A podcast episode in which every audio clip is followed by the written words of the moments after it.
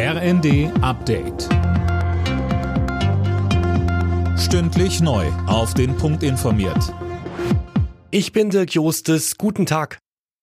Die Krankenhausfinanzierung soll komplett reformiert werden. Laut Gesundheitsminister Lauterbach wird es für bestimmte Behandlungen künftig keine Fallpauschalen mehr geben. Denn das habe dazu geführt, dass Kliniken möglichst viele Fälle möglichst billig behandeln. Ein weiterer Punkt, Krankenhäuser sollen auch Geld bekommen, wenn sie Behandlungskapazitäten freihalten, so Lauterbach. Menschen können sich dann darauf verlassen, dass die Krankenhäuser, die wirklich gebraucht werden, zum Beispiel auf den ländlichen Gebieten, dass diese Krankenhäuser auch überleben können, ohne dass sie immer mehr Fälle behandeln müssen. Die deutsche Beteiligung am Corona-Aufbaufonds der EU ist rechtens. Das hat das Bundesverfassungsgericht entschieden und damit Beschwerden zurückgewiesen. Das Geld soll Ländern nach der Pandemie helfen. Die EU will dafür milliardenschwere Kredite aufnehmen.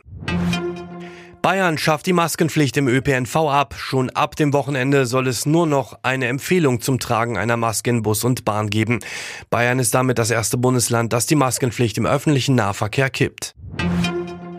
Oliver Bierhoff und der DFB gehen künftig getrennte Wege. Das teilte der Verband am Abend mit. Es ist die erste Konsequenz nach dem WM-Debakel in Katar. Finn Riebesell berichtet. Bierhoff war jahrelang Manager der Nationalmannschaft, später dann als Geschäftsführer tätig und auch für die DFB-Akademien verantwortlich. Insgesamt sechs Welt- und Europameisterschaften fielen in seine Amtszeit, darunter das Sommermärchen 2006 und auch der WM-Titel 2014. Sein Vertrag lief eigentlich noch bis 2024. Als Nachfolger werden bereits Ralf Rangnick und Matthias Sammer gehandelt. Bei der Fußball-WM geht's heute um die letzten beiden Viertelfinaltickets. Marokko spielt gegen Spanien. Außerdem treffen Portugal und die Schweiz aufeinander. Alle Nachrichten auf rnd.de